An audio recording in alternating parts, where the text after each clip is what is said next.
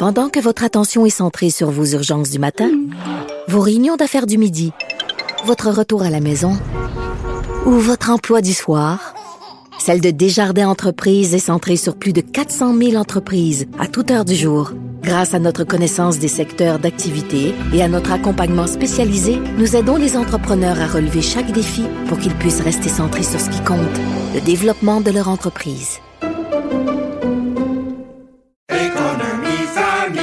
Ici Ricardo. Et Émilie, marchand d'IGA. On a envie de vous inspirer à bien manger. À moins de 5 la portion. Suffit de repérer les produits valeurs sûres et de les cuisiner avec une de nos recettes. Les valeurs sûres, c'est bien pensé, hein? Bien sûr! Détails sur IGA.net. Une voix qui porte, des idées concrètes, des propos qui résonnent. Benoît Dutrisac, déstabilisant, juste comme on aime. Bon, on pourrait lui faire la bascule, euh, mais euh, bon, c'est pas approprié. Et il va prendre sa retraite jeudi prochain, 29 février, après 45 ans de pratique. Dr Marc euh, Steben, omnipraticien, président du réseau canadien de prévention de VPH. Dr Steben, bonjour. Bonjour. Alors, bonjour, Benoît. Long bonjour. time no Ben oui, bienvenue, Marc. alors, c'est fini, là. La semaine prochaine, t'accroches ton stéthoscope, t'accroches tout. C'est fini, tu punches ta carte. La RAMQ, la RAMQ. Je garde la recherche, je garde euh, les conférences, euh, l'écriture, euh, je garde.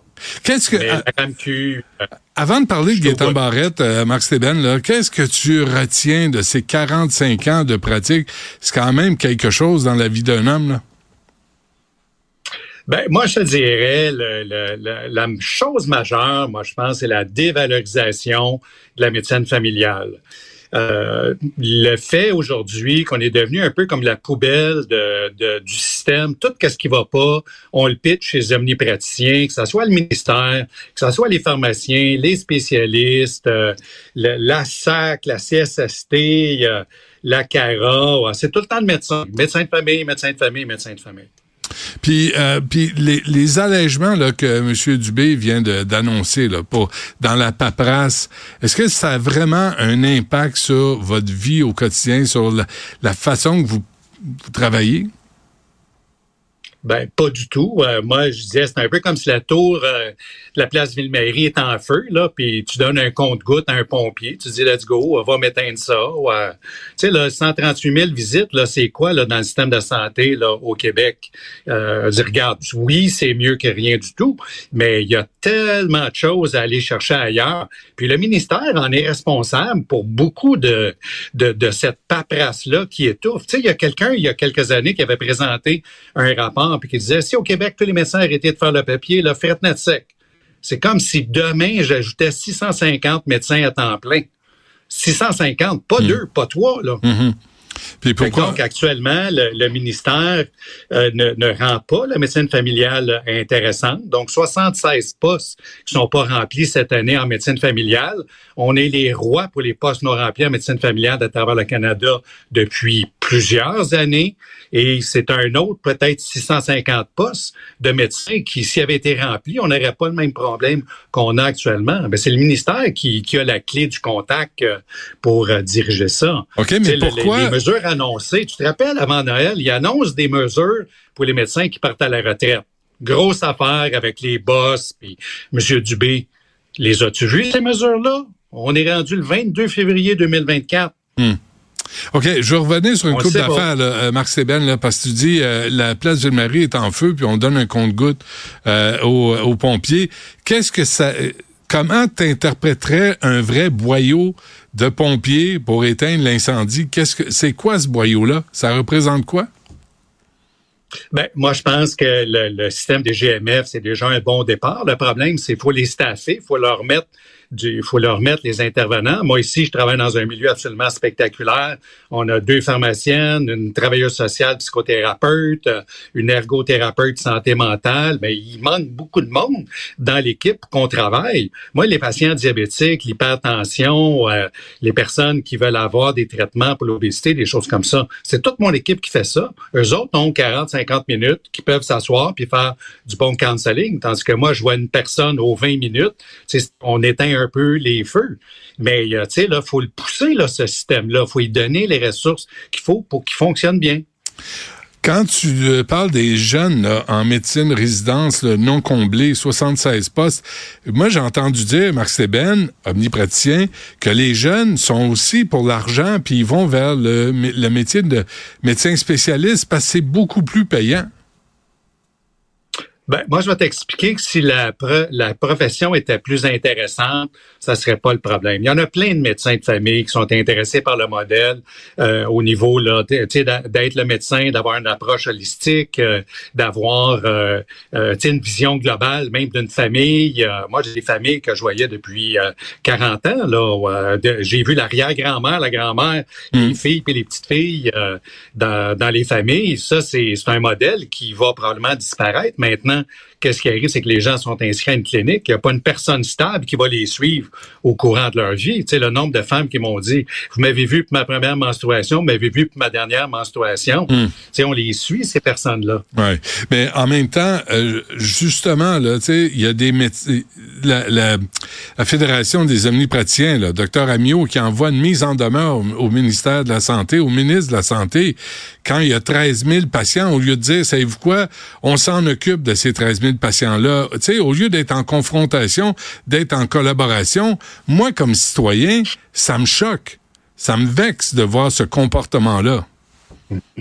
Ben, moi, je vais te dire, tu sais, on parle, je pense, de 13 000 patients vulnérables à trouver des médecins de famille. Le problème, c'est qu'un patient, plus qu'il est vulnérable, plus tu as besoin de ressources. Ben, essaye donc d'avoir une psychologue en crise, toi. Il y en a pas. Nous autres, il, il y en a pas on a des papiers puis demander que cette patiente-là soit vue en priorité. Elle ne sera pas vue en priorité. Il faut qu'elle passe par un comité, puis il faut qu'elle passe par d'autres papiers, puis d'autres évaluations. Puis après ça, on va vous dire si on va vous prendre. Puis si on va vous prendre, on va vous dire c'est qui qui va vous prendre. Fait Actuellement, on est devenu le, royaume des, de la paperasse.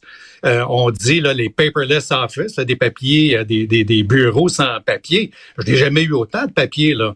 si, si j'aurais pas voulu te, te, te, donner mal au cœur, j'aurais pu te faire la photo de mon bureau avec les piles de papier que j'ai. Euh, ben ouais, s'arrête pas. C'est parce que t'es traîneux, c'est pas pareil. C'est parce que t'es un traîneux. Ramasse-toi, ça gramouille. Tu sais, mets de l'ordre dans tout ça. Ben moi, je vais te dire, cette semaine, j'ai un patient que, qui est en arrêt de travail, son dossier a 132 pages. Le bureau de santé de l'hôpital a demandé une copie de son dossier. La même semaine, la compagnie d'assurance qui paye son absence long terme me demande les 132 pages de photocopie patient. Tu sais, des photocopies, là, on peut pas avoir un site sécurisé qu'on peut télécharger des choses euh, ben plutôt que d'envoyer du papier, puis ça coûte cher, puis ça prend du temps de personnel qui pourrait faire d'autres choses. OK, mais sur les 13 000 patients vulnérables, Marc Steben, euh, il y en a là-dedans qui ont le cancer, il y en a qui doivent être vus puis être référés à un oncologue. C'est ça, je peux pas croire que pour toutes sortes de raisons, faut négocier l'approche des omnipraticiens pour gérer ces cas-là. Euh, gérez-la, gérez ça, puis vous négocierez après. Ouais, le problème qu'il y a, c'est que si on avait le staff pour le faire, on a des clientèles, puis la, clientèle aujourd'hui, elle vieillit, elle a plus de maladies, il y a plus de médicaments à gérer, il y a toute la paperasse. Euh, donc, euh, les, conditions, c'est vraiment l'approche avec des équipes multidisciplinaires. Hmm. Mais on a comme des équipes multidisciplinaires, euh, c'est un peu comme si le Canadien joue à trois joueurs contre cinq à toi et soir. Ah, à un moment donné, le monde a bien beau avoir du cœur, à un moment donné, il s'essouffle. C'est pas ça qu'ils font, le Canadien? Ils perdent tout le temps. Là. Je pensais que s'ils jouaient à 3 contre 5. Ben, euh, tu sais, je dis des exemples, là, Benoît. Là, dernièrement, ils nous ont dit qu'ils faisaient, on avait 760 000 consultations chez les spécialistes demandées par les OVNI qui étaient en retard. Fait que là, ils ont dit qu'ils ont fait une épuration. Sais-tu qu'est-ce qui est arrivé? C'est que tous les gens qui dépassaient 12 mois, ils ont tous envoyé les notes aux médecins. Êtes-vous capable d'appeler vos patients pour leur demander s'ils ont encore besoin des rendez-vous? C'est pas nous autres, c'est le système, ça, là.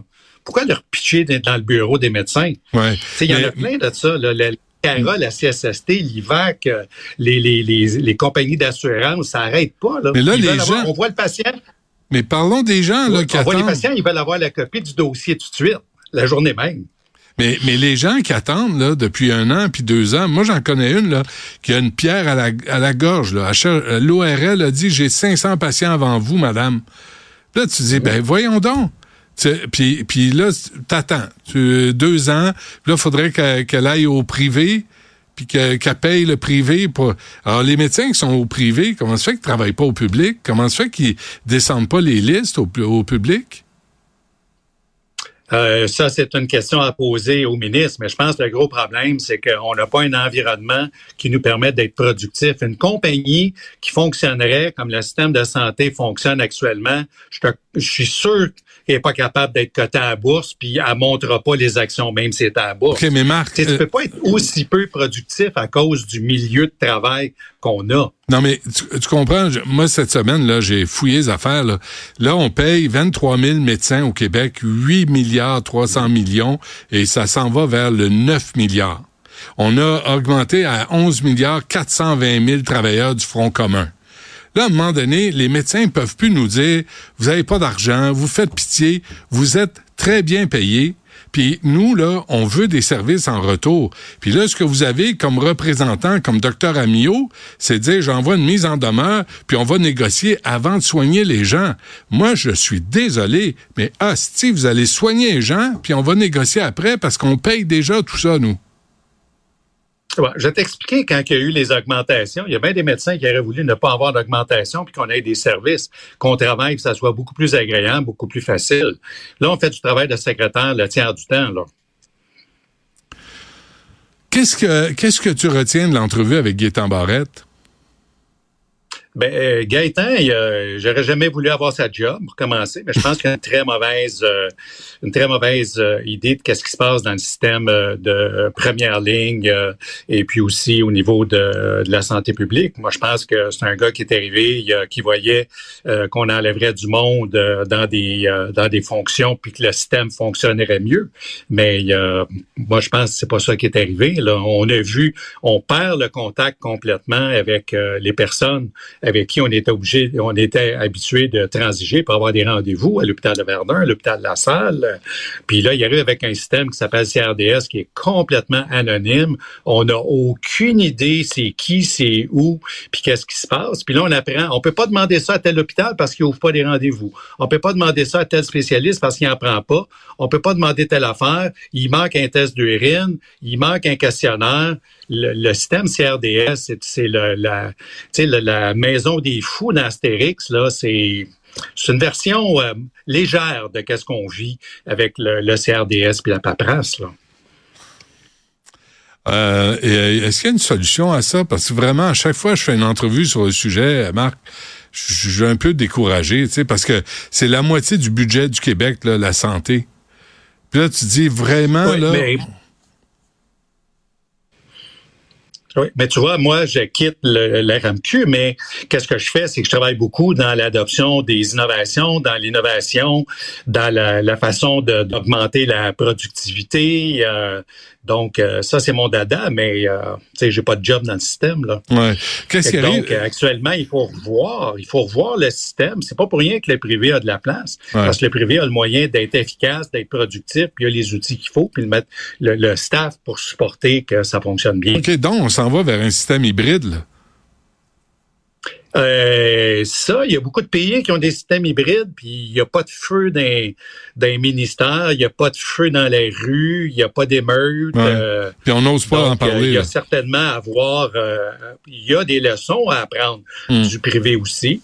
Euh, donc, euh, ça, c'est des, ça, c'est au ministère qui euh, peuvent, pour des raisons électoralistes, rien savoir d'un système mixte parce que les gens voudraient en avoir pour leur argent. Mais, tu sais, l'argent qui est dépensé dans le système public, qu'elle soit dépensée avec un médecin qui est à la RAMQ ou qui est, en privé, moi, je suis convaincu qu'il y a des volumes. Je le sais, mes collègues qui travaillent aux États-Unis, ils se font, ils, ils négocient avec les, les gouvernements, avec Medicaid, Medicare, puis ils négocient pour avoir des tarifs. Euh, puis c'est pas pour rien que le gouvernement américain va avec euh, euh, ces compagnies privées-là. Les HMO aux États-Unis, c'est privé, puis ça fonctionne super bien.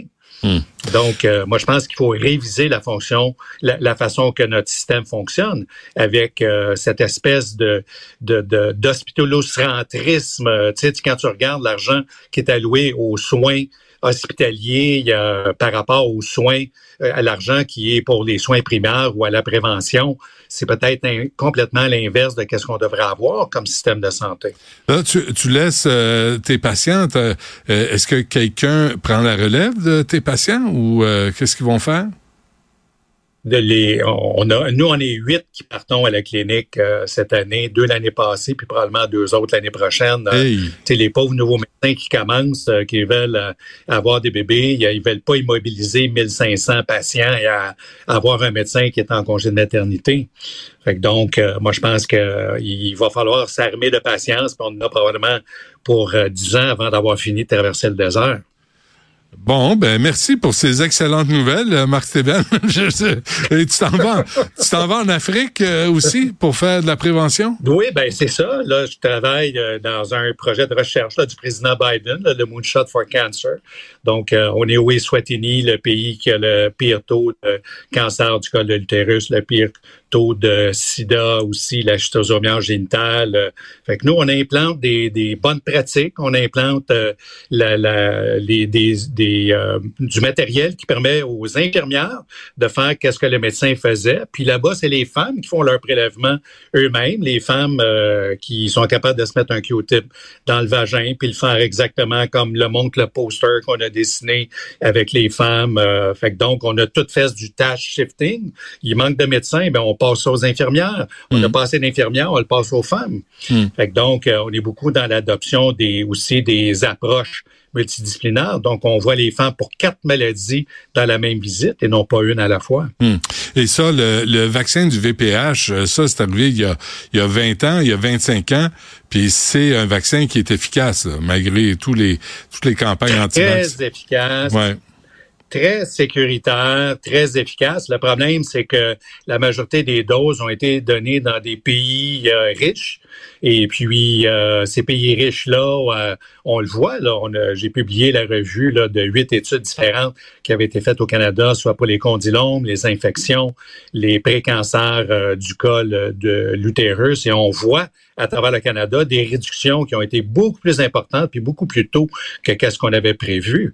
Et puis dans les pays où tout le monde connaît quelqu'un qui est mort de cancer du col, il ne demanderait pas mieux de demander d'avoir le ben vaccin, mais il y a un problème d'accès à cause du coût mm. qui vient avec euh, avec le vaccin. Mais on, est sur la route pour l'élimination du cancer du col de l'utérus en 2030. C'est bon. Euh, Marc Steben, euh, médecin omnipraticien, président du réseau canadien de prévention du VPH, à la tâche depuis 45 ans. Marc, je te souhaite une, une simili-retraite mais euh, surtout de la santé là pour continuer euh, ton travail. Parce que tu as travaillé beaucoup hein. On s'était rencontrés au début de la crise sur le sida.